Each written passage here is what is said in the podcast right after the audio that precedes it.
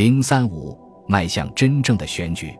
利加乔夫虽在党的大会上赢得了对叶利钦的胜利，但他的威信却每况愈下。他对政治改革的反对，使得戈尔巴乔夫解除了他事实上作为党的二号人物的职务。戈尔巴乔夫通过分化对手，通过在自己的某些建议上做些让步，通过利用党向来支持领导人做出的决定的传统，赢得了苏共大会对政治改革的正式支持。一些代表虽表示反对，但戈尔巴乔夫控制了大会最后的选票。这次大会之后，戈尔巴乔夫继续扩大优势。九月份，在急迫投入苏联历史上第一次真正选举的准备活动之前，他在党的上层结构里策划了一场大改组，并重新分配了各自的职责。党的书记处不再作为一个机构定期开会。利加乔夫的会议主席一职也自此结束，给他安排了一个含糊的差事，去监管农业生产。切伯里科夫的克格勃主席一职也被撤销，安排他去负责党的一个委员会，监督警察和犯罪审理制度。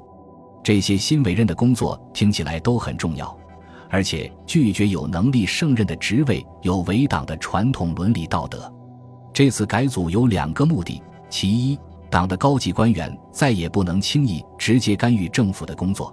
其二，进一步清除了阻止改革者的组织基础。新成立的党的各级委员会，除了颁布一些冠冕堂皇的命令之外，不再行使实权。他们的工作几乎无人注意。政治上，其主席一职已被架空。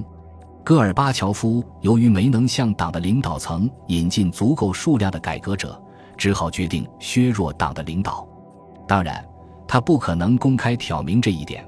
赫鲁晓夫就是前车之鉴，他不得不装作他所做的一切都是为了使党的工作更加富有效率，使党能真正起到决定政策的作用，从而把一些琐碎烦人的日常管理事务交给政府部门中不重要的角色去处理。我与官僚机构打交道已非一日，深知决定政策的机构若无权干涉执行政策的机构。那它只是个绣花枕头，我不知道是否有人真正讨论过这个问题。一九八八年整个秋冬，苏联人都在为有史以来真正的选举做准备工作，各委员会都基于苏共大会的决议精神草拟了选举细则，并于十二月上旬由只起橡皮图章作用的原来的最高苏维埃以法律形式予以通过。这些细则旨在对政府结构进行根本性的改变。国家最权威的实体一直是最高苏维埃，正如名称中所示，理论上也应是最高的。其主席团主席是名义上的国家主席，然而在实际运作中，最高苏维埃与其说是个真正的组织机构，还不如说是个舞台。他的成员都身兼他职，常常是要职。他们每年定期开两次为期三两天的会议，例行公事般的通过事先草拟的一些建议。这些成员都是从共产党机构事先准备好的单一候选人名单中选举出来的，因此，最高苏维埃所行使的职能纯粹是走形式。真正的决策者是把书记处当做他的差役的党的政治局。他只简单的把立法权移交给最高苏维埃，以便他通过已经做出的决策。因为最高苏维埃的代表大多是共产党员，他们必须服从党纪党规。在这种情况下，最高苏维埃不可能独立行使其职能。这些细则为一个全新机构——苏联人民代表大会的建立创造了条件。该机构将由两千二百五十位成员组成，十三的成员按地理区域选出。这与美国的议会选区相似，另十三选自各联邦共和国内的民族地区以及其他形式上自治的实体，最后的七百五十人则选自公共组织。细则中最重要的是采取多名候选人互相竞选，以及以无记名投票的方式来进行选举。这个人民代表大会按常规一年不定期召开两次会议，为期数天。他还要从其成员中选拔出各由二百七十一名代表组成的小规模两院制最高苏维埃。这些代表作为专职议员，不担任他职，但要轮换。轮换的比例是一比五，这样每年都有新面孔进入两院。最高苏维埃的代表人数与美国参众两院的总人数非常接近，这也许不是巧合。拥有苏联最高苏维埃主席这个新头衔的国家元首由人民代表大会选举产生，接着由他来任命一位总理。不过，他的任命得由代表大会通过，然后由这位总理来提名部长候选人，他们的任命由最高苏维埃来通过。从理论上来讲，这种任命方式与美国内阁官员及其他高级职务的任命需由参议院确认很相似。区别仅在于，苏联官员的任命要由全体苏维埃，而并非仅由其上院来确认。我们在使馆一边怀着极大的兴趣跟踪大选的准备情况，一边向华盛顿发回众多有关事态发展的报道。所有这些报道令苏联问题专家感到耳目一新。我们似乎要第一回目睹一次任何人都将无法预测其结果的苏联大选。一九八八年年底。在我评估这些新结构、新规章的意义时，脑海中产生了如下几点想法：首先，这是一个非常繁杂的，甚至原则上都算不上完全民主的体制。十三的代表从共产党控制的公共组织中挑选，即使所有其他的选举是公正进行的，而且对这种公正，任何讲究现实的人现在还很难预料。也会出现导致人代会中共产党代表占主导地位的结果，而且这一规定违反了一人一票的选举规则，因为依照此项规定，任何一位市民都可在他或他所归属的所有组织里进行重复投票。大选后，我的一位朋友就对我说，他努力投了六次票，而且都是合法的。他以市民身份投了一次票。之前，他先后在艺术家协会、艺术学院。老战士协会、友谊协会以及和平委员会投了五次票。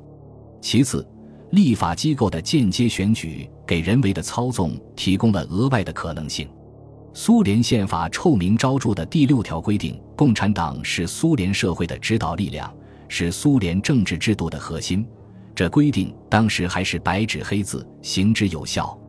它使得党的领导人可以根据他们的喜好来操纵立法人员的选举。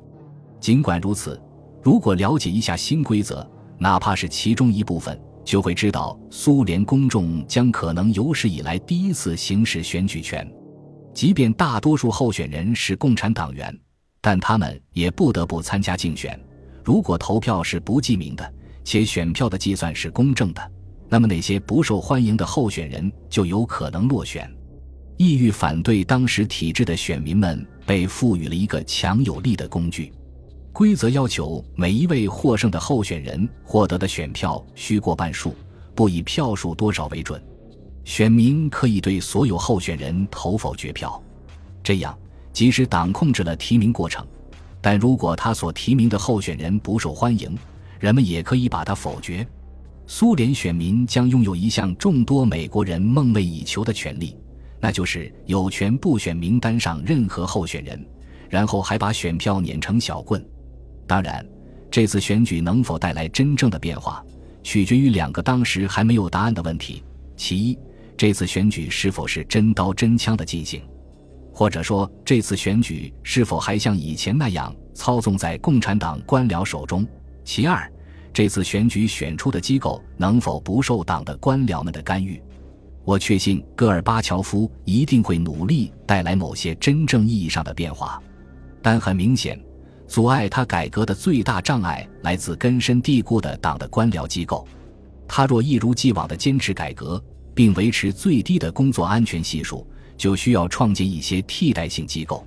新人代会的设计似乎就有这样的考虑：迫使顽固的党的官员们接受无记名投票，以此给他们带来压力。鉴于戈尔巴乔夫当时在民众中所享有的知名度。不管这种投票选举采取什么样的民主方式，他都会赢得新一届最高苏维埃主席之职。这样，他就不会轻易像赫鲁晓夫那样被党内一小撮敌对集团所推翻。尽管改革者以及大部分市民对叶利钦被党代会除名报以同情，但许多知识分子都认为他是个政治阴谋家，不可信赖。同时，针对苏共大会上出现的投票表决反叶利钦一事，他们更多是指责利加乔夫，而不是戈尔巴乔夫。事实上，叶利钦已开始在民众中失去光彩，因为戈尔巴乔夫现在掌握着改革运动的主动权。一九八八年年底的民意测验表明，有百分之五十五的人认为戈尔巴乔夫获年度人物奖当之无愧，而认为叶利钦有资格的只有百分之四。看起来，戈尔巴乔夫最终站在了激进改革的前列。